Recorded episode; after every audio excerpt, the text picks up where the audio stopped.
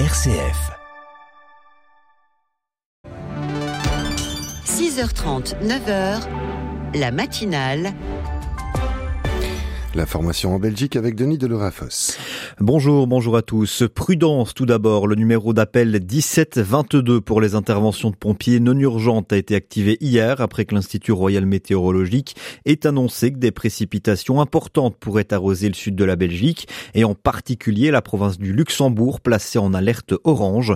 Avertissement jaune pour les provinces de Liège et Namur. Un avertissement qui court jusqu'à 22 heures aujourd'hui. Le 1722 a pour rappel pour but d'éviter que les numéros d'urgence soient submergés par des appels pour des interventions qui peuvent attendre. Si une vie est en danger, c'est évidemment le 112 qu'il faut composer.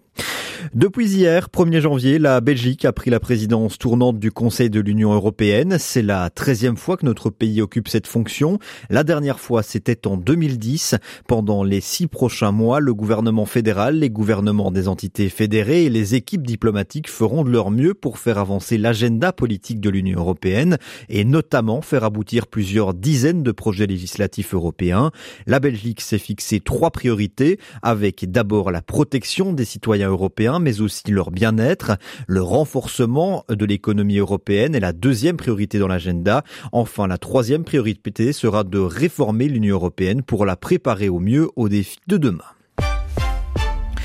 À l'étranger, en République démocratique du Congo, Félix Tshisekedi est provisoirement proclamé vainqueur des élections présidentielles du 20 décembre dernier. Prosper Mbumba est sur place et revient sur l'issue de ce scrutin.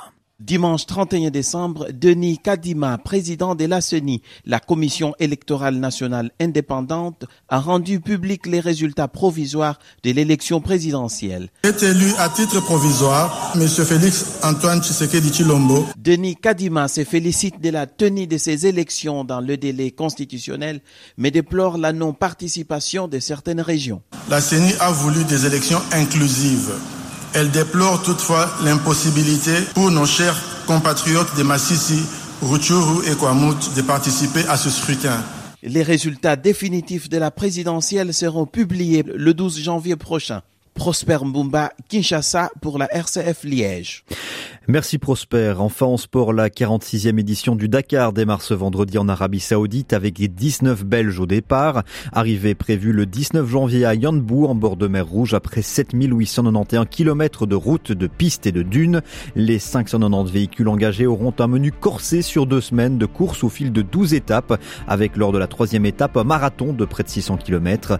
Ce Dakar sert aussi de première manche du championnat du monde de rallye raid. C'est la fin de ce flash. Bonne matinée.